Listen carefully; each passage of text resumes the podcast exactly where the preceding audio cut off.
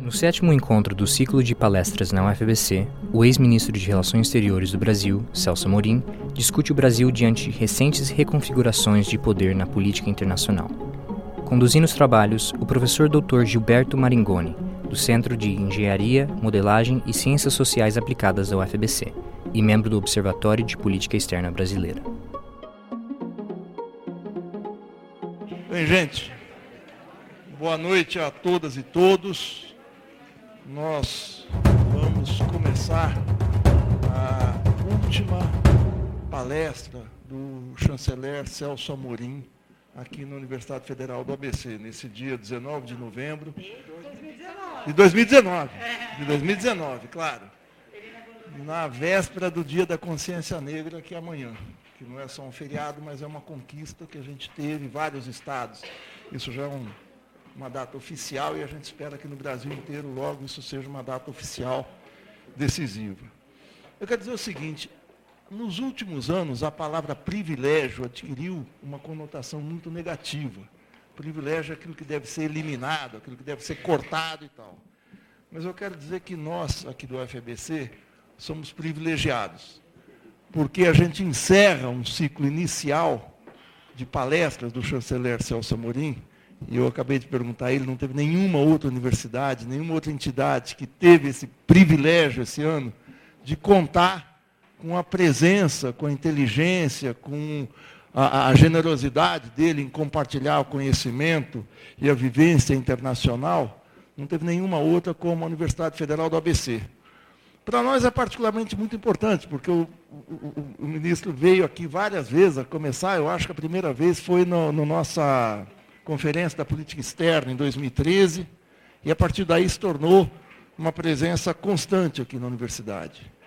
E esse agradecimento vai também porque o ministro Celso Amorim, é, eu sei que fazer uma apresentação na última palestra é meio esquisito, mas eu, eu acho que a gente tem que fazer um agradecimento especial a ele, essa dedicação e esse empenho, porque isso faz parte de um projeto do Observatório da Política Externa, e as palestras do chanceler se tornaram quase que a espinha dorsal do nosso projeto. Eu acho que o Observatório da Política Externa é um marco para nós, marco para os alunos, para os professores, a gente conseguir focar pesquisas analisando o que está acontecendo à luz da história da política externa, da inserção do Brasil no mundo, e contar com esses pontos luminosos, que são as palestras do, do chanceler Celso Amorim, é, é algo muito valioso, é o, a joia da coroa. Aí. O chanceler Celso Amorim, como vocês sabem, eu acho que mais do que o Barão do foi o chanceler ficou mais tempo na, no, no, Itamaraty em períodos não contínuos, né? É, somando tudo. Somando tudo, somando tudo dá isso. E o Celso Amorim já exerceu um homem, basicamente um homem de Estado. E o interessante é que ele sai do Ministério das Relações Exteriores, depois tem uma passagem de três anos no Ministério da Defesa. E ao contrário de vários outros homens públicos, que vão sem nenhum demérito, mas vão para prestar consultoria a, a, empresas privadas, a entidades e tal. O chanceler se manteve na área pública, na esfera pública, assumindo um papel proeminente nesse Brasil pós-golpe, nesse Brasil pós-Bolsonaro, nesse período em que a política externa brasileira se torna um ponto negativamente sensível da nossa, da nossa Sim, pós-Bolsonaro, eu digo depois da eleição do Bolsonaro. E o chanceler Celso Amorim teve um papel central na campanha Lula Livre. Ele se tornou a alma, presidente do Comitê Lula Livre. Mas se a gente conseguiu ter uma difusão dessa campanha pela liberdade do ex-presidente no mundo, e se no dia que o Lula saiu da cadeia, isso foi manchete em praticamente todos os jornais importantes do mundo, a gente deve muito disso ao Celso Amorim que foi ao Papa, que trouxe personalidades como o, o presidente eleito da Argentina a Curitiba, e, e, foi talvez a alma de transformar Curitiba, não num ponto de passagem, mas num local de, de debate, de articulação, de, de uma campanha democrática, porque a campanha pelo Lula livre não é pela libertação de um homem, é uma campanha pra, de defesa das instituições democráticas brasileiras. Por isso é que eu reputo o chanceler Celso Amorim como um dos grandes brasileiros vivos, um dos grandes homens públicos brasileiros. Podia estar aposentado, podia estar, como disse, fazendo uma consultoria privada, mas está aqui na universidade pública, aliás, defendendo esse espaço junto conosco.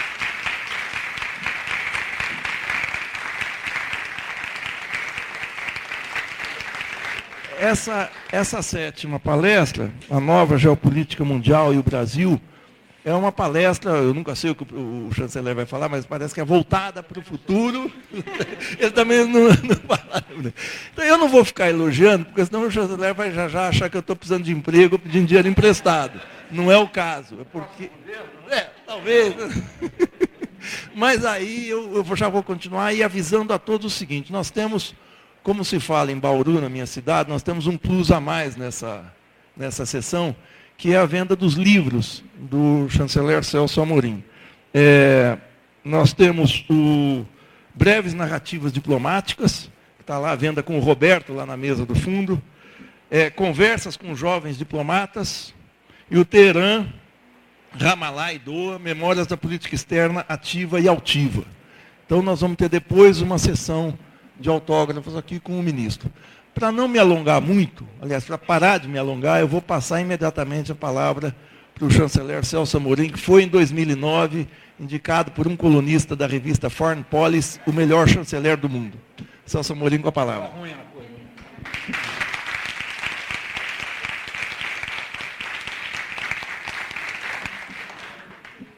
Obrigado, Maringoni, Tatiana, Jorge, todos que aqui participaram dessa organização. Para mim é um privilégio poder falar com jovens. Eu tenho realmente um carinho especial pela UFABC. Não tive nenhuma participação na criação dela, mas sempre acompanhei com grande entusiasmo. E vim aqui pela primeira vez, como você lembrou bem, eu era ministro da Defesa, mas vim falar de política externa também, que interessava muito, felizmente.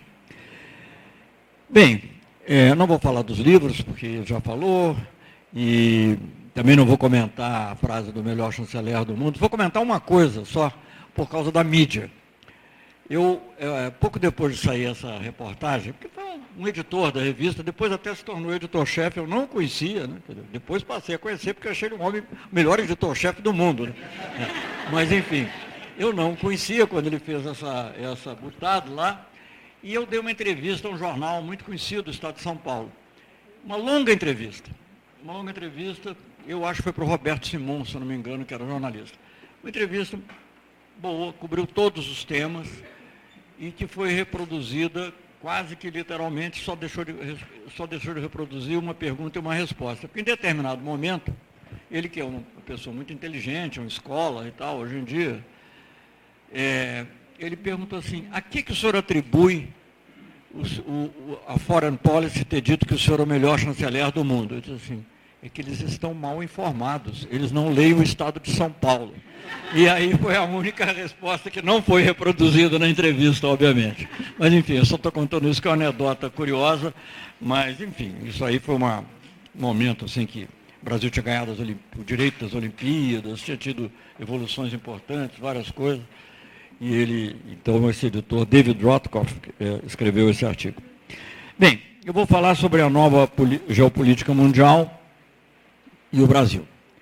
É, eu acho sempre assim, já a propósito de outro assunto, já disse isso, vou me repetir, mas que uma imagem vale mais do que mil palavras. E aqui tem a imagem, que não foi escolhida por mim, mas que eu acho muito apropriada, que é uma reunião dos BRICS. Podia estar mais bonita a imagem, mas de qualquer maneira tem, é a imagem dos BRICS e mostra como, eu acho que é interessante, porque apesar dos BRICS, eu vou voltar isso com mais calma, mas só para começar, é, como, como é, a geopolítica se impõe a certas é, preferências ideológicas, certas inclinações, inclusive as mais obsessivas. Né? E é, recordar que o presidente brasileiro, antes de ser eleito, referia-se à China da, de maneira muito pejorativa, né, muito negativa, melhor dizendo, dizendo assim, a China não está comprando no Brasil, a China está comprando o Brasil. E o chanceler, nem falar, porque o chanceler, é, o chanceler é, sempre dizia que era defensor da civilização ocidental, cristã ocidental, não, não sei bem como ele definia, mas era isso às vezes era judaico-cristã, às vezes era cristão ocidental, mas de qualquer maneira é, nunca incluía a China. A China era vista justamente como um país é, adversário, para não dizer inimigo, o mesmo se aplicando à Rússia, a África do Sul, acho que ele não se referia, porque ele não sabe nem onde fica, e a Índia também ele não tinha falado. Na África, em geral, eles não descobriram ainda onde fica.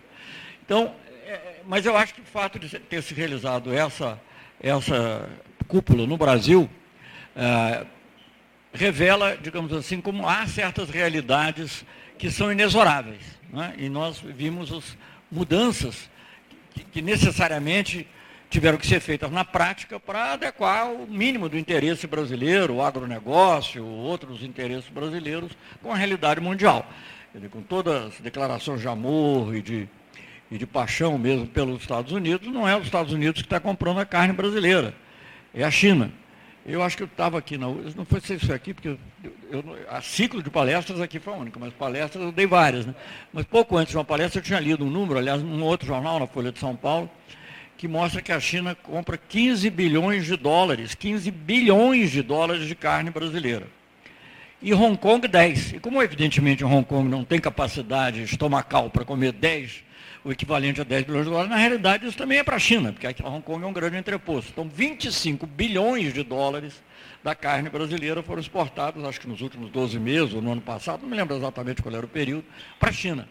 O que vinha em segundo lugar era o Egito, assim, com 3 bilhões, que é muito, até mais do que eu poderia imaginar, mas é muito, e depois o Irã, mais ou menos na mesma faixa, e aí vem vários países, Estados Unidos, obviamente, nem aparece. Então, são realidades que, que, que se impõem. Né? Eu, eu, eu, eu não, não, vou me livrar de fazer uma piadinha agora, porque eu me lembro que havia numa época em que o, atitude semelhante, não idêntica, porque a nossa aqui no Brasil é muito mais obcecada, mas houve uma época em que a Argentina tinha uma posição de muito, muita subserviência e subalternidade totalmente diferente do presidente atual aos Estados Unidos, na época do, é, do presidente Menem e o ministro, que era uma pessoa até que afável, eu gostava dele como pessoa, coincidiu comigo quando eu era ministro Itamar Franco, que era o Guido de Tela.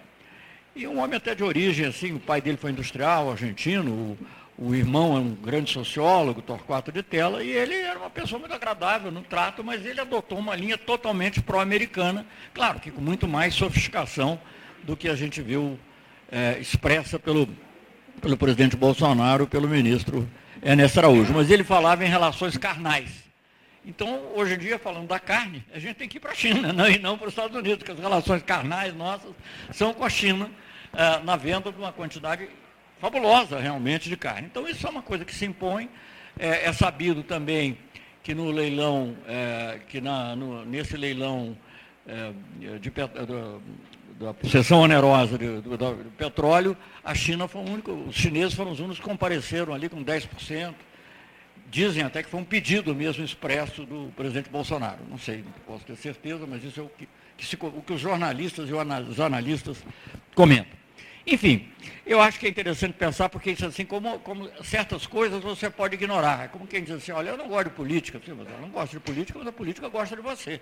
Então você pode não se interessar por política, mas a política algum dia vai se interessar por você e vai determinar os rumos da sua vida. E de alguma maneira você pode dizer a mesma coisa sobre geopolítica. Aliás, então, aproveitando que chegamos à geopolítica, já vou fazer uma pequena digressão com o uso do termo, né? porque geopolítica foi um termo inventado com um objetivo específico. Refere-se muito à questão é, do continente eurasiano.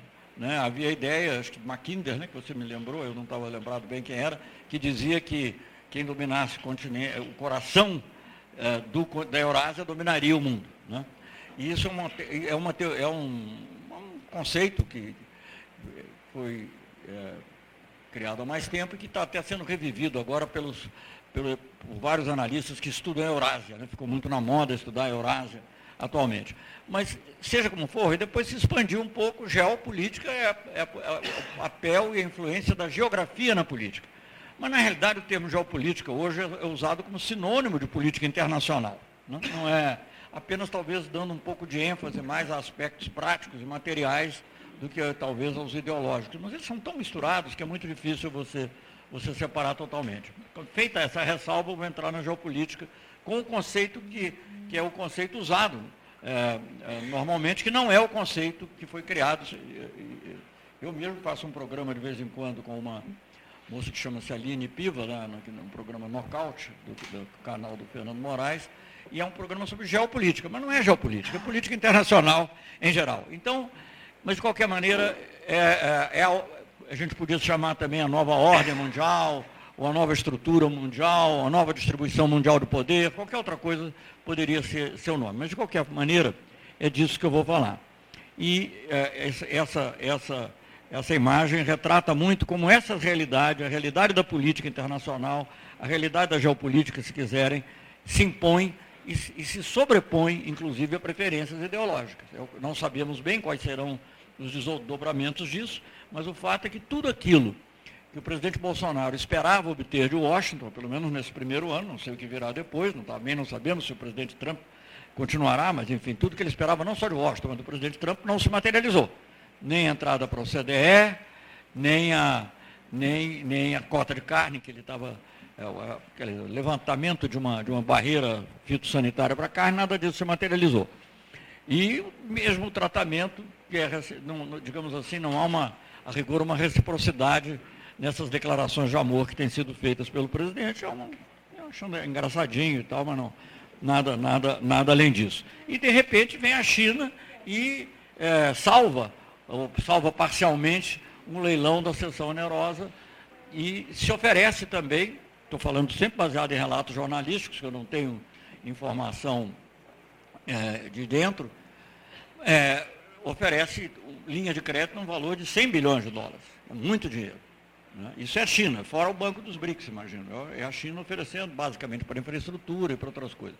Muito dinheiro, são várias linhas, claro que depois tem que ser concretizado, mas não é que ela deu 100 bilhões assim. Mas é uma linha de crédito muito importante e é, para um governo que está tateante, que não consegue investir, é algo fundamental. Bem, então eu acho que isso aí, que essa, essa presença aqui dos BRICS na, na realidade brasileira atual. A, a digamos, o, o sumidouro relativo dos Estados Unidos na nossa realidade. Aliás, não, sem apoiar até atitudes políticas, e com razão. Por exemplo, o presidente brasileiro disse que não irá à posse do, do presidente argentino, Alberto Fernandes, e não o cumprimentou sequer. O Trump cumprimentou. O Trump cumprimentou e disse que queria manter uma relação, conversar com ele, estava ansioso por conversar, porque sabe dos interesses geopolíticos que o nosso presidente parece ignorar, acha que o mundo, ele, o chanceler, ajudando sempre, uh, acha que o mundo é uma coisa meio assim fabulosa, feito os moinhos de vento do Don Quixote. Né? Só que o Don Quixote era do bem. Né? E a terra é plana, né? tudo como, tudo como as pessoas, e a ciência não vale para nada, é, o, o, aquecimento global é culpa dos termômetros, ele aliás usou a palavra termostatos, que ficam muito perto da, chanceler, muito perto do asfalto. É muito simples, mudar o calçamento resolve todo o problema do aquecimento global. Pode continuar queimando a Amazônia à vontade, mas enfim. É, então, essas, essas são realidades que se colocam e que se impõem. Mas então, para a gente entender um pouco o mundo em que a gente está, a estrutura política que a gente está, eu vou fazer um pouco de retrospecto. Os que assistiram outras aulas minhas, inevitavelmente haverá alguma repetição, procurar minimizar tentar evitar que fazer as mesmas piadinhas, porque eles acabam perdendo a graça. Mas, enfim, é, como é que a gente vê o mundo de hoje? Fazendo, falando assim mais ou menos, e porque, como o Brasil procurou se inserir nesse mundo e como ele deve se inserir, ou como ele pode se inserir daqui para frente. Bem, basicamente o que dizem os, os estudiosos de relações internacionais, que conhecem os teóricos, é que o mundo até a queda até a queda do Muro de Berlim, logo em seguida a dissolução da União Soviética, era um mundo bipolar. Nunca foi inteiramente bipolar, porque havia sempre também, é, bipolar no sentido não psicológico da palavra, era um mundo bipolar, na Guerra Fria, com dois grandes polos, de, dois grandes polos de influência e de, de poder, que eram os Estados Unidos e a União Soviética. E um defensor do capitalismo e de uma suposta, pelo menos assim chamada, democracia representativa, e outro defensor do socialismo e das democracias populares. Aí cada um vai definir como quiser, mas de qualquer maneira eram dois polos, mas como eu disse, nunca foram dois polos. Do lado, do lado soviético, socialista em geral, havia muito importante, é, a partir do final dos anos 50, início dos anos 60, a divisão com a China. Né? O, o, chamado conflito sino-soviético ocupou muito os teóricos das relações internacionais, sobretudo já no final, já no final dos anos 50 e início dos anos 60. E há um fato importantíssimo que marca e mostra como geopolítica conta, independentemente das ideologias. Claro que havia rivalidades antigas entre a China e a, e a Rússia, a Rússia czarista, questões de fronteiras, etc. Mas o que marca o início de uma certa separação, que vai durar, vai ser utilizada inclusive pelo Henry Kissinger, pelo Nixon, para tentar ter uma estrutura de poder diferente no mundo, o que marca isso é a, a recusa soviética em cooperar com o desenvolvimento nuclear da China. Né? Quando a União Soviética percebe que a China está próxima a ter uma arma nuclear, ou que poderia vir a ter uma arma nuclear, ela se retrai, o que não impediu a China de ter arma nuclear. Mas é, esse é o marco principal. Mostra como considerações de poder são tão importantes no mundo e, em geral, prevalecem sobre as ideologias quando, quando é o caso, quando há o conflito entre elas. E aí foi um caso claro. Mas e do lado ocidental, isso é simplificando muito esse, digamos assim, é, esse, esse cisma, esse conflito sino-soviético, tanto que, inclusive, depois que há, há outros fatores ideológicos que são apregoados, mas na realidade o fator principal é esse. Quando a, a, a União Soviética passa pelo processo que eles chamam de desestalinização, os chineses conservam os retratos de Stalin durante muito tempo entre os, entre, no panteão dos grandes heróis. Lenin, Stalin Mao Tse-tung. Né? E, e Karl Marx, aliás, para começar. E, bem, isso do lado, do lado do socialismo. E do lado ocidental, talvez não tenha sido uma, uma ruptura tão marcante, mas há uma, há uma, uma inconformidade, há assim, um, um desconforto com a liderança norte-americana, sobretudo na época da grande expansão das multinacionais, nos anos 60, principalmente da França. Né? O, a França na época do general de Gaulle.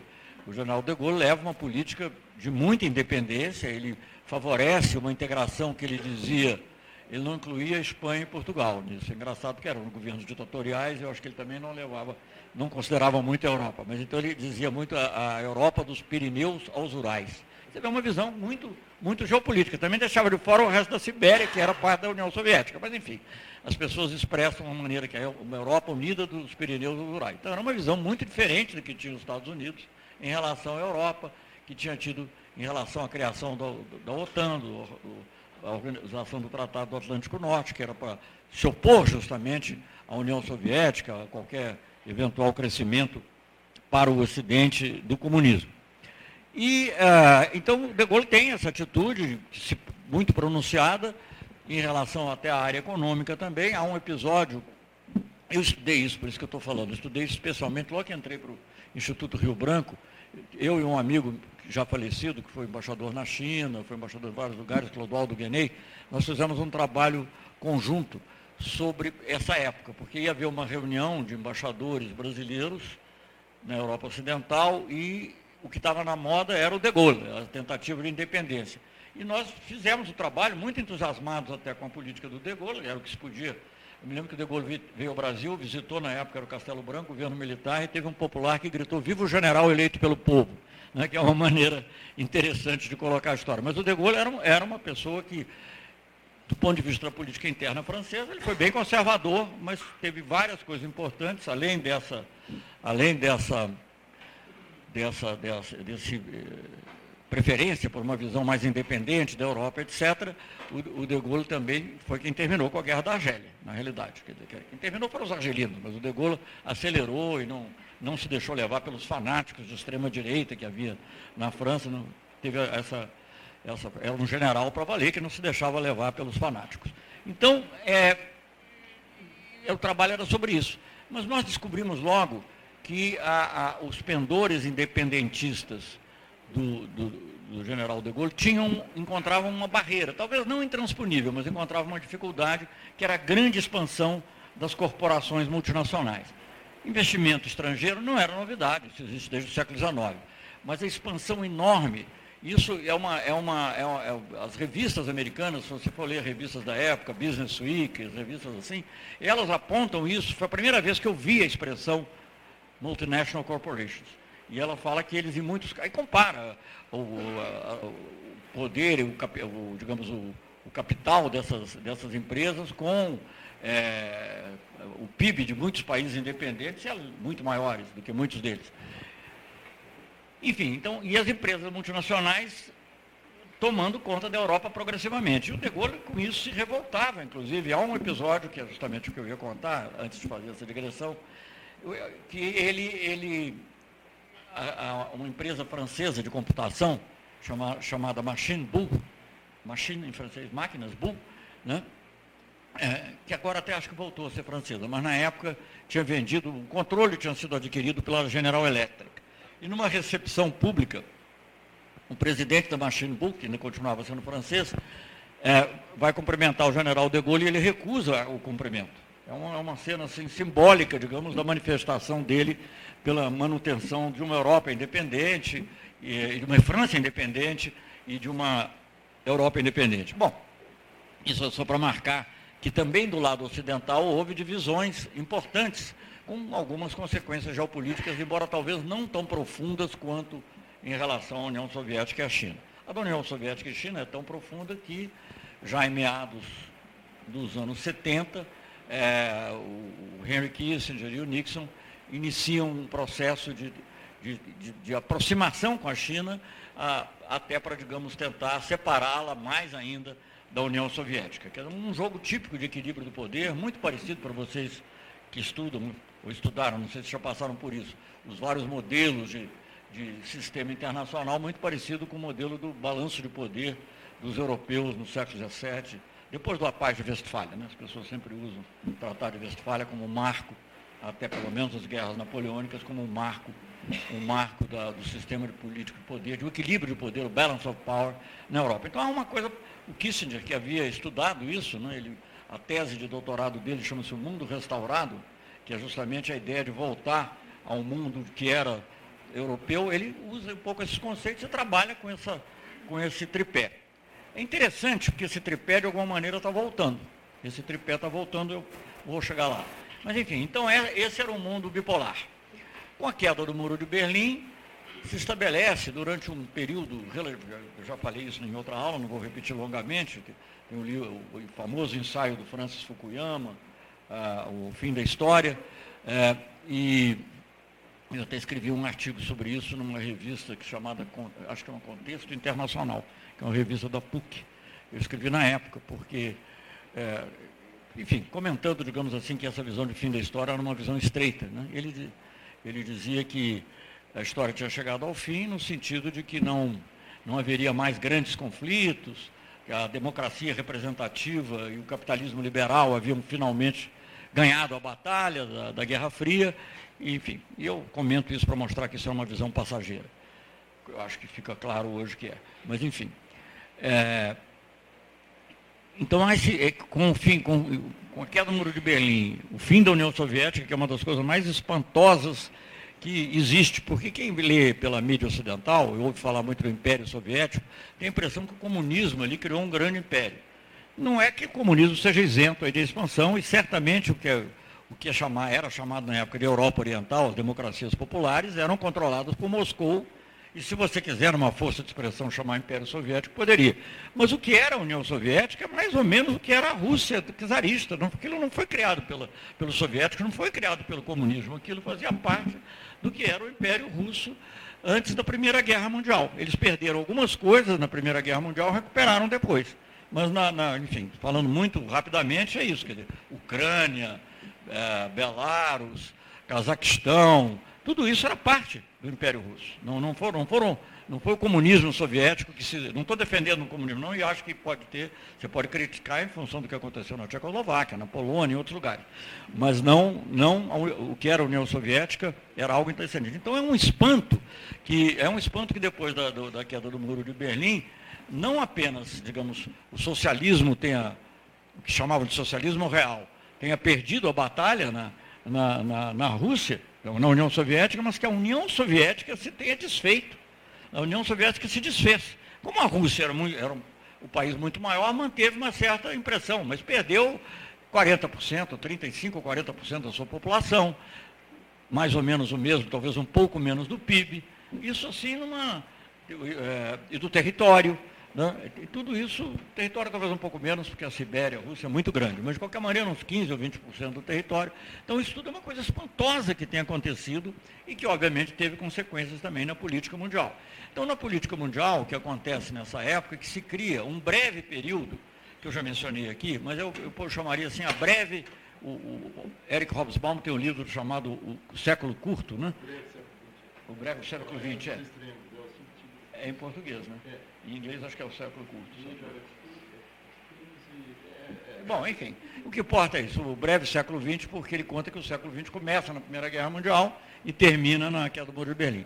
Então você tem a breve unipolaridade, que é, é, é a época em que, digamos assim, o que o Francis Fukuyama havia dito parecia ser realmente o que predominava.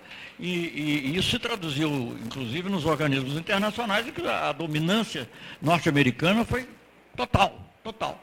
Ah, eu acho que, inclusive, por exemplo, o interesse da União Europeia em fazer um acordo com o Mercosul naquela época tem a ver um pouco com essa geopolítica também e quebrar um pouco a dominação norte-americana, no caso aqui do, do, dos países do Mercosul, que tinham um comércio bastante grande com, com a União Europeia e isso coincide com a mesma época, mais ou menos, eu participei disso, depois se alguém tiver alguma pergunta eu posso falar, mais ou menos na mesma época do, da ALCA. Então, era também uma coisa incontrastável. Os Estados Unidos vinha vindo e aqui era a ALCA, é, é, enfim, no, no, no, globalmente prevalece aquilo que eles chamaram de multilateralismo afirmativo. Por que multilateralismo afirmativo?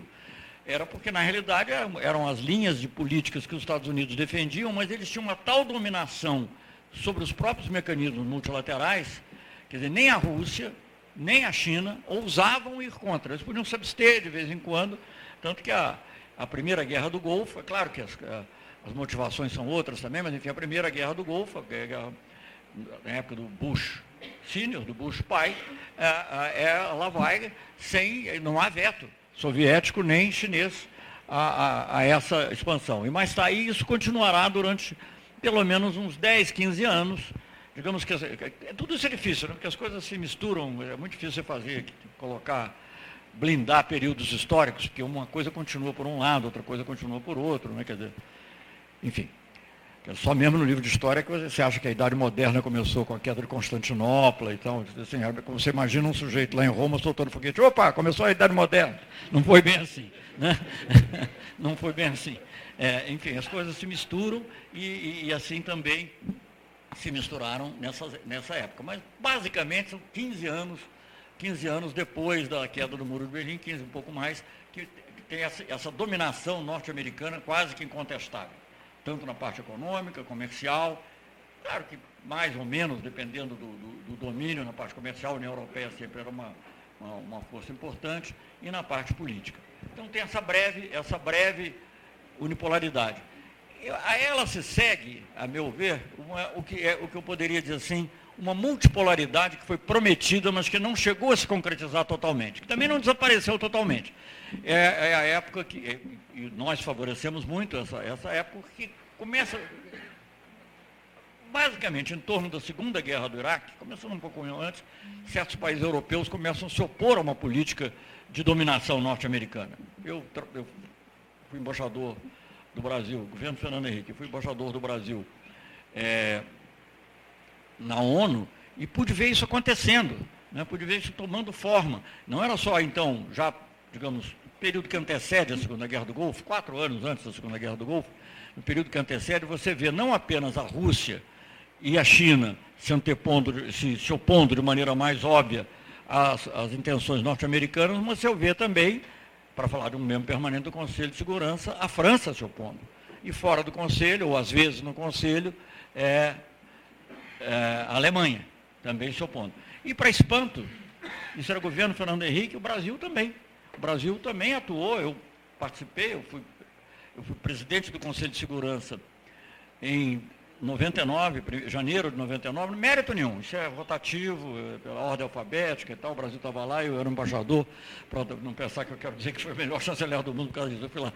Eu fui presidente do Conselho de Segurança em 99, e é, janeiro de 99, e o, o, que eu tinha percebido era que aquilo veio pouco depois do ataque anglo-norte-americano anglo ao Iraque, sem autorização do Conselho, em dezembro de 2008, que chamou, para quem quiser estudar esse período, que é muito interessante, chamou a Operação Raposa do Deserto, Desert Fox Operation, feito, portanto, uma ação totalmente unilateral, e o Conselho de Segurança tinha se paralisado, porque não havia a, Rússia, sobretudo, e a China, a Fran e a França, de maneira menos vocal, talvez, mas também, tinham ficado muito revoltadas com aquela, aquela ação unilateral e não havia meio de avançar Nada porque o assunto que voltava era sempre o Iraque e, sobretudo, a personalidade do presidente do comitê, de, eh, do comitê de, que levava adiante eh, o desarmamento do Iraque, chamado UNSCOM, que era um australiano e que fazia tudo que os, os Estados Unidos queriam. Bem, então era quase impossível, e nessa época, para poder tratar, inclusive, de outros temas importantes, como Angola, tratar de outros temas importantes como a guerra entre Eritreia, Eritreia e, e Etiópia, me ocorreu a ideia de criar uns painéis específicos para o Iraque, para, digamos, meio que isolar o tema do Iraque e permitir que o Conselho de Segurança tratasse outras coisas. Depois de muita discussão, isso aconteceu. E, e eles pediram que o Brasil presidisse, o que é uma coisa muito interessante. Eu, como representante permanente do Brasil, eu acho que isso poucas vezes aconteceu, não vou dizer que nunca, mas poucas vezes aconteceu, não me lembro nenhuma outra. Eu presidi uma reunião dos cinco membros permanentes, porque eles não conseguiam aceitar que nenhum coordenasse a, a, rivalidade naquele momento era de tal ordem que não conseguiu. Então, eu, como era presidente do conselho, disse, não, vem cá, Brasil, aí caí lá presidir uma reunião dos membros permanentes. Então, eu, isso era governo Fernando Henrique, para você ver que nem, nem tudo também foi só neoliberalismo. Havia também um lado, pelo menos geopolítico, a presença do Brasil no mundo era uma coisa importante. Ao mesmo tempo que ele estava fazendo concessões que talvez ele não quisesse que fossem as últimas consequências, mas talvez era inevitável, meu ver, na ALCA ele estava nesse campo, eh, trabalhando, o Brasil estava trabalhando de maneira relativamente independente, como era, aliás, da nossa tradição. Está sendo desmentida só agora. Quando eu digo que, é, é, sempre, é claro que, digamos assim, é, o contraste maior é com o governo Lula e Dilma, mas o que, o que é pregado e feito pelo atual, atual, governo, vai contra tudo que o Brasil fez no período democrático e mesmo antes do período democrático, eh, se nós formos pensar no governo Gás, etc. Bom, mas voltando à geopolítica. Então, é, é, essas oposições a, a, essa dominação extremada norte-americana faz que não só Rússia e China comecem, digamos, a, a se, se, se, se, levantar um pouquinho mais do que, do que de antes, mas também França, Alemanha e Brasil, países Índia, começam também a ter dúvidas em relação a essa, a essa política tão, tão, é, tão unilateral norte-americana que queria fazer do Conselho de Segurança e de outros órgãos apenas, digamos, um órgão de, é, é, que chancelasse as decisões já previamente tomadas. Enfim, então, há aí um começo de multipolaridade, que era algo que parecia favorecer objetivos de países como o Brasil, eu já falei longamente sobre isso, não vou repetir hoje, mas enfim, para o Brasil interessa um mundo mais multipolar, mais diversificado, onde você possa explorar as várias, as várias hipóteses, não ficar dependente de um único ou de um principal fornecedor. Aliás, isso vale para a China também. Eu vou dizer a vocês, não vai parecer que eu sou anti-americano, não. Tenho, acho que a China, vou voltar a isso, se der tempo. A China, mas de qualquer maneira, vale para qualquer um. Tanto que eu defendo, eu defendo que os BRICS são muito importantes para o equilíbrio global, sobretudo na área econômica, mas é preciso encontrar um equilíbrio dentro dos BRICS, porque senão a dominação também pela China será muito grande. É uma dominação mais sutil, não é como os Estados Unidos fazem, mas não deixa de ser dominação, não seja impor a maneira de impor a sua agenda. Então, eu acho que para isso, um outro grupo que o Brasil tinha criado antes, juntamente com a Índia e com a África do Sul, chamado IBAS, seria um grupo muito importante. Eu sempre volto a dizer isso na esperança que algum dia. Fico muito contente que o presidente Lula, nas entrevistas, sempre menciona o IBAS também, que se reuniu em nível ministerial, pelo menos uma vez por ano, desde 2003. Em nível de presidente, acho que umas cinco vezes no, nesses oito anos. Então, é um, que é, um, é um grupo que tinha características diferentes um pouquinho. Mas, enfim. Então é, é, é, preciso procurar o equilíbrio. Então a multipolaridade favorecer isso. Mas o que, que nós estamos assistindo nos últimos anos? Eu estou falando coisas um pouco impressionistas, porque essas coisas não estão totalmente definidas e elas, elas são mutáveis. Mas a gente, de certa maneira, vê a volta daquele tripé é que o Kissinger, que o Kissinger não é que o Kissinger favorecia o tripé, ele trabalhava com a realidade política que havia. Né?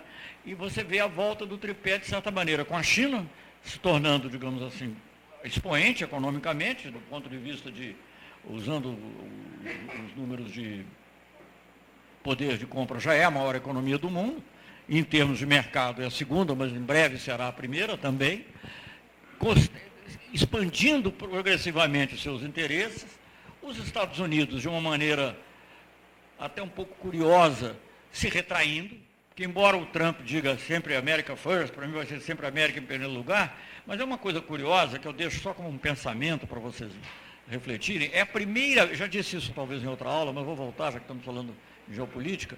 É a primeira vez desde a Segunda Guerra Mundial que os Estados Unidos não têm um projeto para o mundo. É a primeira vez. Eu não estou dizendo que os projetos fossem sinceros, e não estou dizendo que eles também não encobrissem interesse. Claro que encobrem, como qualquer país, mas nos Estados Unidos talvez muito especialmente. Mas eles tinham um projeto para o mundo. O Banco Mundial é uma criação americana, o FMI uma, pode ser inspirada pelo Keynes e tal, mas é uma, é uma criação norte-americana. A ONU é uma criação americana, em grande medida. Né? A Carta de São Francisco, Roosevelt, né? que empurra isso, né? aproveitando a aliança que, que, se, que se cria no final da Segunda Guerra. E eles têm esse projeto que vai sendo levado adiante por administrações democratas e republicanas. Sempre tiveram. Então, a OTAN faz parte desse projeto. É, em certa época, até o próprio mercado comum europeu fazia parte desse projeto, depois do Plano Marshall, fazia parte porque era a recuperação europeia e, portanto, também serviria de barreira a, a, ao comunismo soviético. Enfim, sempre tinha um projeto para o mundo. Na época em que o mundo estava muito dividido, esse projeto para o mundo era mais para o lado ocidental e do lado oriental o que eles queriam era fomentar revoltas que acabassem com o socialismo. Mas eles tinham um projeto para o mundo. Aqui na, na nossa região, teve a Aliança, Aliança para o Progresso, né, a criação do Banco Interamericano, que não era bem uma ideia americana, mas que eles compraram. Enfim, eles tinham um projeto para o mundo. Com o Trump é a primeira vez que eles não têm um projeto para o mundo. O projeto é beneficiar o interesse americano.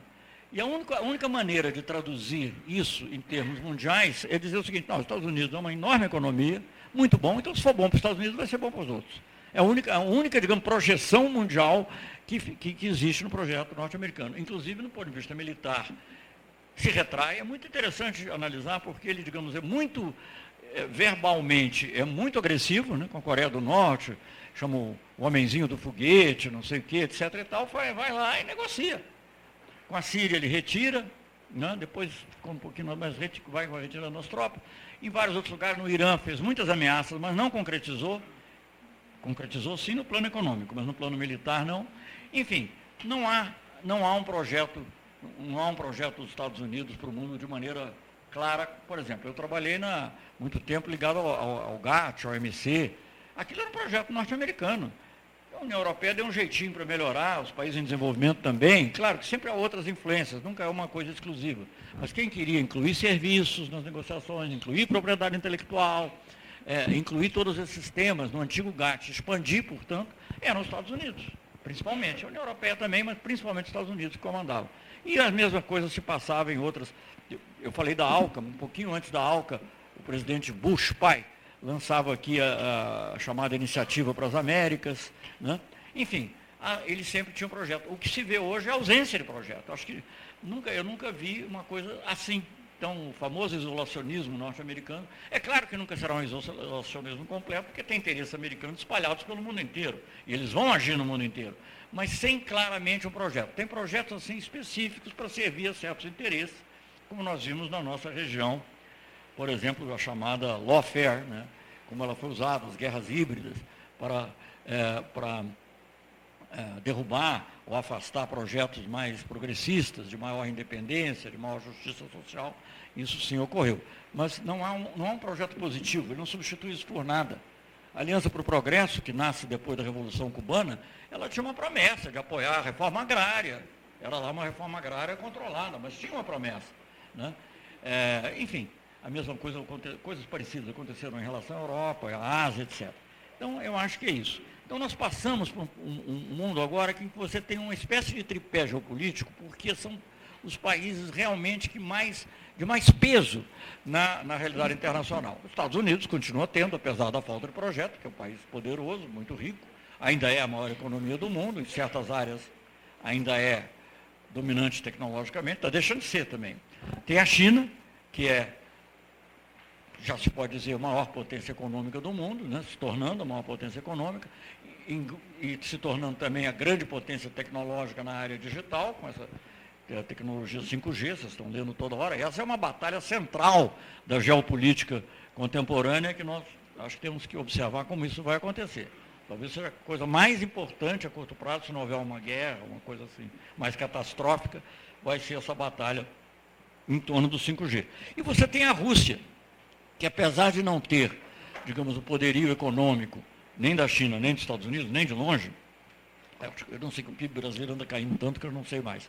Mas é, é, o PIB russo era inferior ao brasileiro até pouco tempo atrás. Né? Mas ele tem uma capacidade militar indiscutivelmente forte. E a Rússia tem uma coisa que também é importante na política, é uma, digamos assim, eles são assertivos. Né? Quer dizer, eles são, quando, quando se trata de um interesse russo mais próximo, eles agem de maneira muito determinada. Você pode dizer que isso até é um resultado de uma democracia deficiente? Não sei. Mas o fato é que eles agem, agiram assim na Crimeia, de maneira mais evidente, mas agem em relação ali à região da Geórgia e tal, e agiram assim na Síria também. Hoje em dia os. E na Venezuela tem marcado presença também, importantemente, de uma maneira como nunca antes. Né? E a China economicamente, mas a Rússia de maneira mais forte. Então, quer dizer, então esse, esse é um tripé. Agora, você pode perguntar, e onde fica a União Europeia? Onde é que fica? Eu acho que aí, quer dizer, esse tripé, eu acho que é onde está o jogo geopolítico principal hoje. E por que, que eu digo geopolítico? Vou voltar à União Europeia depois, para não me perder. Mas por que, que eu falo geopolítico? Porque ele é, pelo menos em grande parte, despido de ideologia.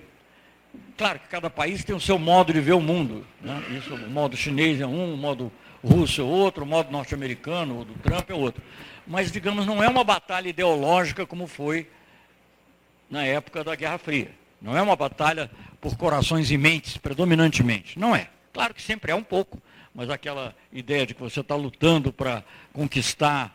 É, não é. A China acaba, não se pode dizer que haja nenhuma, nenhuma afinidade ideológica entre a China do Xi e o, e, a, e, a, e o Brasil do Bolsonaro, e a China foi lá, fez um favor, botou 10% lá no, numa, numa, venda que ia ser totalmente fracassada, ficou só parcialmente fracassada, é, é, ofereceu 100 bilhões de empréstimo, o Banco dos BRICS vai funcionar e o, e o, o Brasil vai receber para infraestrutura, enfim, há um fortíssimo pragmatismo. Talvez o que mais caracterize a ideologia chinesa, predominante hoje, seja o pragmatismo.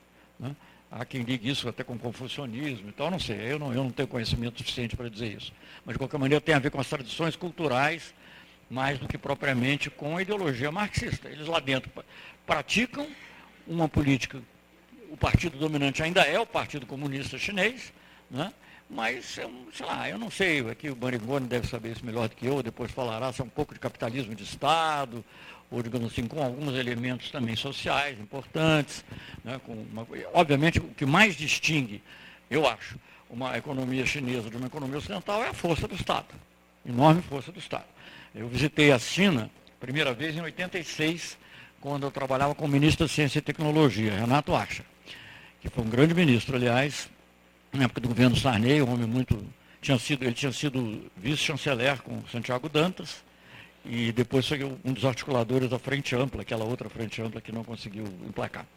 Mas, enfim, e, e o Renato Acha foi lá e o, o, que se negociou foi um satélite, construção conjunta de um satélite, que, dizer, de satélites, mas começa, com, com um INPE. E é uma coisa interessante, porque já era uma visão geopolítica. Você, você repara, o chinês nunca diz que ele está dominando. Ele diz assim, Brasil e China são os dois maiores países do mundo em desenvolvimento. Aí se entra a Índia nisso, ele diz assim, os dois maiores países que mais comerciam, não sei o quê, do mundo em desenvolvimento. Quando ele vai para a Índia, ele adapta naturalmente. São meio mineiros. São meio, bem mineiros, nunca, nunca, nunca aparece assim. E, e, enfim, E a China foi crescendo de maneira com, com uma economia socialista de mercado, capitalismo de Estado, o que for, que é uma visão própria. Mas eles também não querem impor a visão deles. Eles, eles negociam com quem tiver que negociar. É diferente um pouco da, pelo menos da propalada visão do Trump, e certamente muito diferente da visão do presidente Bolsonaro, que eu acho que é a última pessoa que acredita realmente que as relações internacionais são guiadas pela ideologia. Tem que dar de presente a ele um livro, que eu não gostava nada do livro, que eu achava ele meio assim de meio conservador, mas chamado O Fim das Ideologias, é o fim da ideologia. É um livro assim dos anos 70 e tal. Na realidade o livro era contra o socialismo, mas de qualquer maneira o fim do... tem que dar de presente para saber que acabou. Não tem mais isso. Ninguém mais está lutando pelo socialismo ou contra o socialismo, a não ser no seu país, ou pode ser um ou outro, não tem. Não é? Quer dizer, a gente vê assim, fica, a gente fica pasmo, porque vê essas manifestações no Chile, vê o Papa, tudo isso é o Foro de São Paulo, não sei, tanto poder. Eu fico impressionado que eu fui ministro de, das Relações Exteriores com o Lula, oito anos, eu nunca fui uma reunião do Foro São Paulo, então me enganavam totalmente, me dominavam totalmente, sem que eu soubesse, nunca percebi, porque nunca fui. Mas enfim. E já fui abordado assim na rua, ah, vocês lá foram de São Paulo, vocês botaram chave no poder. Eu falei, mas ele chegou ao poder antes da gente. Ah, bom, mas vocês ajudaram. Ah, assim não, assim não tem jeito, né? Assim não tem jeito. Bom, mas o fato é que, é, então, você tem, então, teve a bipolaridade, a unipolaridade, a breve unipolaridade, um ensaio de multipolaridade, e agora esse tripé, mas continua ali atrás. Por isso que eu acho isso me leva a, um outro pensamento. Onde fica a América Latina? Onde fica a África? Volta o velho terceiro mundo, com a China se destacando. Eu acho que nós temos que jogar com essas forças, como a União Europeia está jogando também. Todos os governos europeus, não sei se todos, mas vários governos europeus, quando houve a visita recente do Xi Jinping lá, receberam com tapete vermelho, não, pra, não porque vermelho é a cor preferida deles, mas como tapete, o tapete, é o tapete, deve ser banido aqui no Brasil em breve, não sei. É, mas enfim, deve ser um tapete amarelo. É, é, mas enfim, é, foi recebido, e o, a, a, Itália foi recebida, ainda, acho que o Salvini ainda estava no poder lá, mas era ministro do interior. Mas a Itália deu uma, uma, uma fez acordos importantes. Foi o primeiro país, aliás, a fazer o acordo com é formal com aquela Belt and Road Initiative, que dão outro nome. Enfim, então joga com isso. Eu acho que países como América Latina e Caribe, no plano global, tem que fazer a mesma coisa. Não quer dizer que vai brigar com os Estados Unidos, nem quer dizer que só vai fazer negócio com a China, nem, mas tem que jogar com, com essa diversidade que existe, que ela nos beneficia. Agora, para isso, como eu também já disse muitas vezes, e já vou repetir aqui, porque eu dei uma aula específica, o Brasil, o Brasil é um país grande, muito grande, eu pude perceber isso como ministro do Lula. O ministro do Lula eu me lembro quando eu fui, na época eu fui ministro do Itamar, enfim, o Brasil vinha vindo e tal, mas tinha, a ditadura ainda era relativamente recente, aquele problema do Collor também nos abalou. E eu me lembro de ter lido um artigo do, do Jorge Castanheda, que é um homem mais bem conservador, mas estudou muito socialismo na América Latina também, depois ficou conservador. Mas é um homem de pensamento claro, ele foi crítico até da prisão do Lula, etc. E, tal. E o Castanheda fez um artigo no New York Times, chamava, tentando traduzir, assim, o Brasil joga abaixo da sua liga. É um time que joga abaixo da sua liga. Em inglês era é, Brasil punches below, below, its, below the belt. Não, below its weight. Não, below the belt é outra coisa.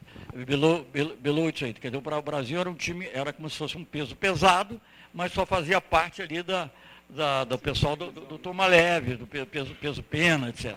E porque não havia disposição. E eu pude ver com, com a evolução que o Brasil teve, a democratização, acho que até a estabilidade econômica, eu sou muito contra as privatizações da maneira que ocorreram, mas a estabilidade econômica foi uma coisa importante, não há como negar.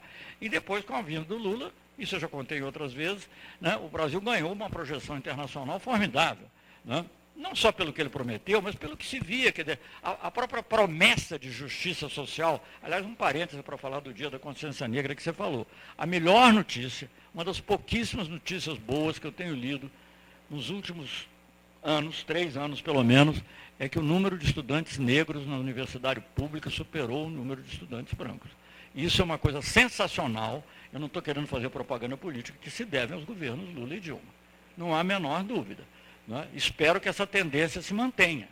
Né? Não sei, porque às vezes, mesmo que não haja cota, não sei o quê, que mesmo que haja cota, que não tire, que é discutível, mas se tira, não tem dinheiro, tira o curso à noite, não, tira a bolsa. Então, é difícil, porque a maioria como todo mundo sabe, a maioria dos negros são pobres, a maioria dos pobres são negros. Então, é isso que a gente tem que enfrentar. Uma vez você contou uma história de uma fotografia sua na quinta série, que tinha dois, dois diplomatas, que você mostrava que a elite estava muito concentrada na Zona Sul. Não, eu... Que agora, é, em cima dessa questão das. Eu vou contando minhas historinhas aqui de novo. Depois tem que cortar do podcast lá.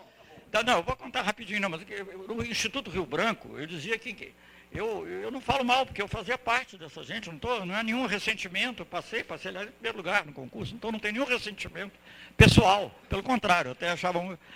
Mas era tudo uma pequena elite, as pessoas que entravam para o Instituto Rio Branco, com raríssimas exceções, moravam na zona sul do Rio de Janeiro. Uns poucos moravam na zona norte, filhos de militares, poucos moravam na Tijuca. Eu tinha um colega, por exemplo, que vinha da Tijuca.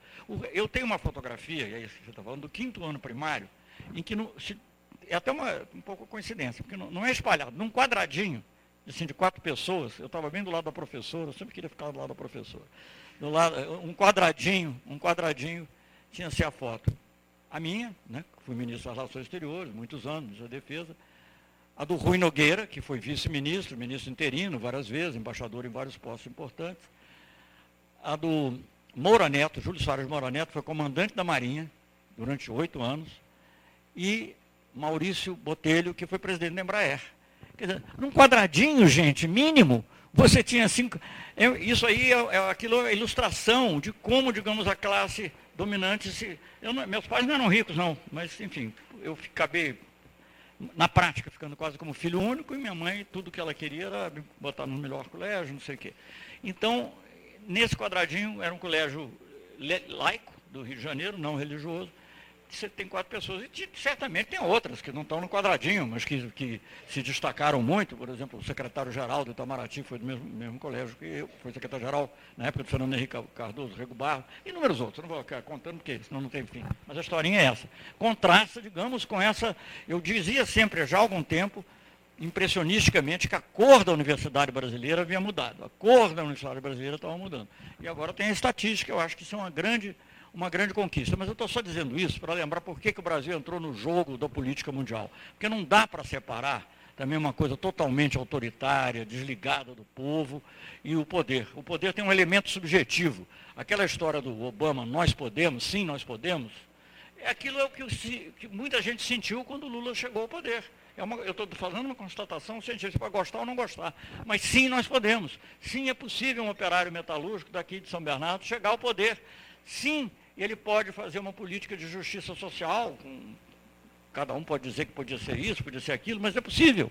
E isso despertou no mundo uma, uma atenção que eu, no Brasil, nunca tinha visto antes em relação ao Brasil. Né? É, que era um desejo, todo mundo, já disse isso muitas vezes, que ia estar na foto com Lula. Podia ser o Chirac, podia ser o Bush, todo mundo queria sair na foto com o Lula. A rainha da Inglaterra botou o Bush do lado, o, o Lula do lado. É, o Bush, na primeira reunião do G20, botou o Lula de um lado e, o, na época, era o Rugental do outro.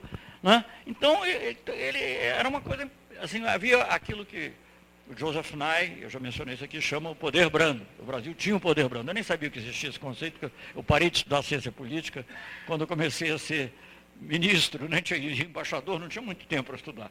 Mas eu, depois eu conheci o José Nai e ele me explicou que o que eu estava fazendo era o poder brando, talvez estando era o poder brando. Né?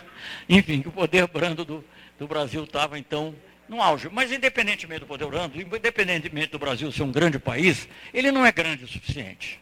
Para esse mundo em que você tem esse tripé que eu defini, que você tem a União Europeia, que é um bloco, o Brasil precisa de alianças. Primeiro pelo continente América do Sul, América Latina. Eu falava muito só em América do Sul, porque eu achava muito difícil fazer uma aliança na época também que envolvesse o México, que hoje em dia eu acho que é o contrário. Tem até uma, uma, um artigo meu que saiu agora no.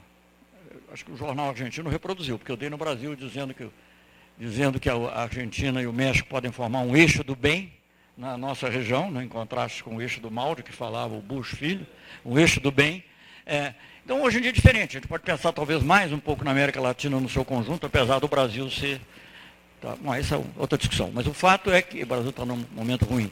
Mas é, é, preciso ter essa aliança com a América Latina, é preciso ter aliança, é preciso ter uma aliança com, com a África. Eu já não falo do, dos outros asiáticos porque esses estão naturalmente vão ter lá a sua articulação em torno da China, da Índia, dependendo um pouco dos interesses de cada um, mais com a China, mas alguns com a Índia. Agora, eu acho que a África também, obviamente, há outras influências, mas eu fiquei contente de ver o, o Círio Ramaphosa, que também esteve aqui, né? E também procurou diminuir a importância. O Círio Ramaphosa, líder da, já era o líder da, da um congresso, como é que chama? É, Congresso Nacional Africano, ANC, né? Do Congresso Nacional Africano. Importante foi ele que comandou é, é interessante, a questão do empoderamento dos negros na área empresarial. Né? Então, é uma personalidade importante em toda a evolução da África do Sul, ele vê que não, as pessoas precisam ver e tal, o que, que é importante, tem ônibus brasileiros já rodando na, na, na, em Johannesburgo, Pretória, etc.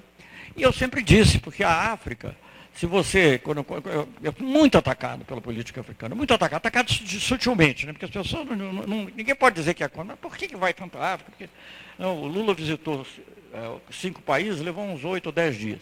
Aí veio depois o, o Rugental, levou 20 dias. Aí a imprensa brasileira perguntou, por que, que não ficou tanto tempo? É, sabe, aqui não dá para agradar mesmo a mídia, é muito difícil. Nem deve ser um objetivo, aliás. É, mas é, houve uma outra política, eu não vou aqui falar muito, porque seria objeto para outra mas a África, em que a gente, obviamente, compete hoje em dia em muita desvantagem com, com a China, porque as nossas empresas todas de engenharia, que eram principal presença na África, foram dizimadas. Dizimadas na África e na América Latina, aliás, foram dizimadas. As pessoas falam em burguesia nacional, empresário nacional. Os únicos empresários nacionais, com raríssimas exceções, que não sejam da área agrícola, que eu conheço, eram os empresários da, da área de engenharia, era a empresa de engenharia. Uma outra exceção, Gerdau, talvez, pouca coisa, do, do, lá ônibus, Marco Polo, mas grande parte era engenharia. E a engenharia arrastava os outros também, porque quando ia lá fazer uma estrada, já o cara do, do ônibus ou do caminhão já, já ia atrás. Enfim, e era o que tinha maior presença na África e também na América Latina. Então, é, para dizer que nós temos construído essa, essa, esse grupo de aliança. E eu acho, eu acho que uma coisa que a gente tem que pensar muito, tem que refletir, é com a União Europeia. Eu não favoreço esse acordo de livre comércio, porque esse acordo de livre comércio foi feito, embora eu tenha um pouco de responsabilidade inicial sobre isso, mas essa também é outra história, é, o acordo de livre comércio foi feito com base numa ideologia totalmente neoliberal, todo mundo sabe que ele se acelerou muito a negociação no governo Temer e, e, e, e Macri, né? Bolsonaro só fez a dizer que estava pronto. É, mas eu acho que algum tipo de relação especial com a União Europeia a gente tem que ter. Nesse, eu acho que dentro dessa, dentro dessa multipolaridade, a União Europeia é importante, porque, diferentemente, é, inclusive isso que eu vou dizer se fortalece com a saída. Bom, não vou, não vou falar nisso. Ou, era uma coisa. Mas, enfim, não, não é uma, uma, grande força, embora a França tenha arma atômica, a Inglaterra, tenha, o Reino Unido tenha arma atômica, mas não, não, é, não é o potencial militar que tem a China, a Rússia e os Estados Unidos. Não é. Todo mundo sabe que não é. O próprio, o próprio De Gaulle chamava force de frappe, né? quer dizer, era uma batida para servir de dissuasão, mas não, não tinha pretensões maiores. China, Rússia Estados Unidos é uma outra, uma outra questão. Mas, enfim, então eu acho que uma, uma, alguma forma de relação especial com a União Europeia é importante. É, eu acho que, digamos, o que o Brasil fez, que foi uma parceria estratégica com a União Europeia, convidado pela União Europeia durante o governo Lula, devia ser cultivada e expandida, mas tem que ser com o Mercosul. Né? Eu acho que o artigo da Tereza Cruvinel, outro dia, em que ele dizia que, dizia que o, o acordo de livre comércio do que o Guedes propôs com a China, que é obviamente inviável, totalmente inviável, porque você ia acabar de vez com a indústria brasileira. E aí, é a primeira hora que os industriais brasileiros estrelam. Engraçado, industrial, industrial americano não tem medo, não tem problema. Agora, falou do chinês, aí todo mundo começa. Até, até o Delfim Neto fica preocupado com, com as terras, as vendas de terra. Estão vendendo para sueco, para não sei o quê, não tem problema, mas vendeu para o chinês. Mas, enfim, eu, é para se preocupar, sim, de qualquer maneira, com relação ao acordo de livre comércio. Mas ela disse que é um mero factoide para destruir o Mercosul. E ela tem uma certa razão, porque eu acho que a linha principal, se você pode é, ver é, apesar de ter feito acordo com o Mercosul e União Europeia. Se quiser transformar em Brasil e União Europeia, vai dar muito trabalho. Mas, enfim, eu acho que é, é, é, é importante, digamos assim, uma relação especial nos moldes do que foi a, a parceria estratégica Brasil, Brasil União Europeia, expandindo para o Mercosul e para a América do Sul, de um modo geral. E as relações, como eu já disse, aqui estão também espelhadas, diversificadas com grandes países em desenvolvimento, e com os grandes e com os pequenos também. Tem, tem uma relação diversificada com a América do Sul, América Latina, com a África, porque aí o Brasil entra no jogo mundial. Porque esses países, eu, eu vi uma cena, eu vou concluir com essa cena, porque, para ser fiel ao que eu tenho dito, que uma, eu tenho três filhos cineastas, fui presidente da Embrafilme e, e trabalhei em cinema, né? então, que uma imagem vale mais do que 100 palavras. Eu nunca vi uma cena como essa que eu vou descrever para vocês na OMC. Não, não sei se para quem. A OMC é a sucessora do GATT. O GATT era o acordo sobre tarifas e comércio que foi concluído. Não foi possível fazer um acordo mais amplo, porque a ideia era um acordo sobre comércio e emprego. Era a ideia do, era a ideia do Keynes, né, que os americanos inicialmente compraram, mas depois o Congresso americano não quis. Então o que, o que vigorou foi um acordo provisório, que era a primeira parte do, do, que, viria, do que deveria vir a ser esse acordo de comércio e emprego, que é o, o, o GATT Agreement on Trade and, uh, General Agreement on Trade and Tariffs o GATT, que durante muitos anos foi quem disciplinou as relações comerciais. O GATT era essencialmente um clube inglês. As pessoas falavam inglês, se falavam no primeiro nome, se tratavam pelo primeiro nome, como tudo gente fina, gente inglesa e tal. E os desenvolvidos eram mais ou menos tolerados. Na reunião, e assim a OMC herdou um pouco essa, já diminuído, porque tinha mais membros, mas herdou um pouco, tudo sempre decidido em grupos muito pequenos e depois comunicado aos outros. Né? E, a, a, a, e, na reunião de Hong Kong, que foi a reunião ministerial de Hong Kong, teve uma cena, o Brasil liderava um G20, o G20 do OMC, não confundir com o G20 dos, dos líderes. Né? O G20 era um grupo que foi criado na reunião de Cancún, está nos meus livros aí, é, é, o, criado na reunião de Cancún, é, com o objetivo de impedir um acordo muito negativo para nós, mas era um grupo de países em desenvolvimento. Então o Brasil liderava, juntamente com a Índia, esse grupo. Mas nós percebemos claramente que para barrar, para levar adiante as nossas ideias e barrar algumas ideias negativas, nós precisávamos ter uma aliança mais ampla com todos os países em desenvolvimento, mesmo que a gente tivesse que abrir mão de algumas. Isso é uma coisa importante na negociação comercial. O Brasil tinha que abrir mão de algumas. Eh, de, agora, está acabando. É, abrir mão de algumas, algumas vantagens para que outros países de menor desenvolvimento relativo, do Caribe, da África, pudessem se beneficiar. E o Brasil fez isso. Isso nos deu uma grande liderança. E aí foi criado, tinha, era um G90, eram os outros países lá. É uma reunião que ela, pela primeira vez reúne os países do G20 e do G90. E aquilo foi uma coisa muito interessante, porque no início era para vir uma comissão, e depois só os embaixadores, só os ministros, não sei o quê e houve uma verdadeira invasão. Eu, eu parecia que estava lendo um livro do Fats Fanon sobre os danados da terra, e todos eles entraram. Uma, era como se de repente aquele clube inglês acabou. Aquele virou um clube de massas, no sentido, né, é uma talvez uma das imagens mais fortes que eu vi nas negociações comerciais. Em suma, a geopolítica vai continuar se desenvolvendo, nós não temos certeza para onde ela vai. Eu acho que, digamos, é possível, é necessário aprofundar as relações com os países em desenvolvimento. Não é que eu seja só sul-sul, não, acho que tem que ter sul-norte também, mas a gente se fortalece. Esse exemplo que eu dei da OMC, nós nos fortalecemos diante do mundo desenvolvido quando consegue arregimentar também os países em desenvolvimento. Eu acho que, digamos, os BRICS contribuem de maneira muito importante para um mundo mais multipolar, mas é preciso criar uma multipolaridade também dentro dos BRICS, na minha opinião. Isso eu acho que é, é, é muito fundamental e será cada vez mais. E, enfim, e a gente vai eh, tratando desse mundo, tem que ter uma relação, acho que especial com a União Europeia, ainda que não seja na base que ela deseja de livre comércio exclusivamente, mas uma relação política importante, com acordos de outro tipo. E eu acho que essa, essa é, a, é a geopolítica que está sendo desenhada no mundo e que nós, na qual nós poderemos atuar com duas ou três condições. Uma, que nós não, não declaremos subalternidade, nem paixão, nem amor por nenhum país. Vamos trabalhar pelo interesse brasileiro em primeiro lugar. Segundo, que nós saibamos ser solidários com outros países em desenvolvimento, sobretudo, entendendo as dificuldades deles, sabendo que trabalhando juntos nós temos mais a ganhar do que ganhando uma migalha adicional numa competição com eles.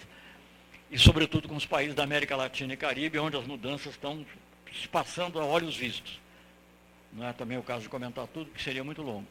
E terceiro, na medida em que a sociedade brasileira também se constitua plenamente numa nação, porque isso reforça o nosso, o nosso, o nosso poder externo. Né? Não há uma nação quando uma proporção enorme da população era escrava. Não, é? não se pode falar. Eu, eu, sempre tive uma certa implicância com o Império na área de história, porque não é uma nação. Alguém estava elogiando uh, o Pedro II. Bom, o elogio de... Não, não, é, não, aquilo é. Não, aquilo é, é, é o Weintraub, até o Estado de São Paulo hoje está falando que não é possível, né? O cara que é contra, diz que a monarquia foi uma, a proclamação da República foi uma infame. Mas, enfim, mas mesmo que os que simpatizam com o imperador, porque o imperador era um homem bonachão, porque é impossível separar a monarquia da escravidão. É impossível. Então não dá. Então, quer dizer, eu acho que o Brasil, para se constituir plenamente como nação, tem que ser também um país menos desigual, muito menos desigual do que é. Então, acho que essas coisas entram em conjunto para você poder se afirmar no mundo. Veja, a China já era um grande país, um país grande, no início do século, mas não era um grande país, porque estava dilacerado, porque uma parte deles era dominada por ingleses, outra por franceses, até os alemães estavam começando a entrar lá também. E, internamente, o imperador não, não, não, tinha mais, não tinha mais apego popular. Enfim, é preciso que haja essa legitimidade também para que a gente, no sentido que o Obama falava, que a gente possa. Tá bom, então é só isso. Obrigado.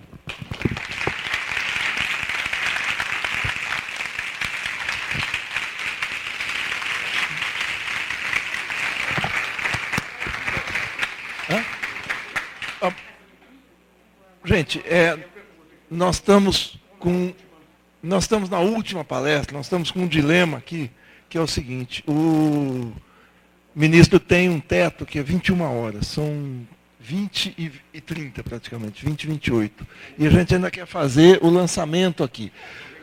Como ele já deu o mote aqui da próxima palestra, que a professora Tatiana sugeriu, que ele falar de cinema em relações internacionais, ele já falou disso aqui, vamos fazer o seguinte, vamos fazer o bate-papo aqui, vamos terminar por aqui, tudo bem? E a gente faz a sessão de autógrafos, também tem muita gente que tem aula logo depois. Eu quero dar dois avisos só, que são os seguintes. É, o primeiro é que a lista de presença da professora Tatiana está correndo aqui pela sala para o pessoal assinar. O segundo é que nós vamos ter uma, eu acho que é a última atividade do ano, que é a palestra do, do José Sérgio Gabriel de Azevedo, que é professor da Federal da Bahia, que foi presidente da Petrobras. Ele vai vir falar no dia 6 de dezembro, uma sexta-feira, também às 19 horas.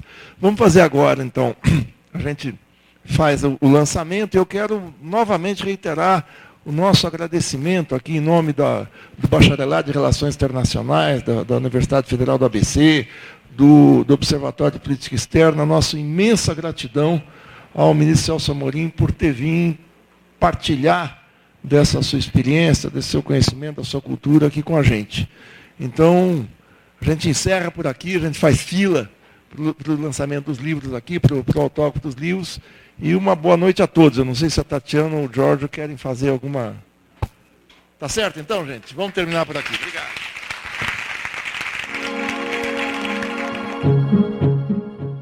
O ciclo de palestras com o ex-ministro Celso Amorim na UFBC é organizado pelo Observatório de Política Externa Brasileira, com apoio do Instituto Tricontinental, da Fundação Friedrich Ebert Stiftung, do Bacharelado em Relações Internacionais, do Centro Acadêmico de Relações Internacionais, da Pró-Reitoria de Extensão e Cultura e da Pró-Reitoria de Assuntos Comunitários e Políticas Afirmativas.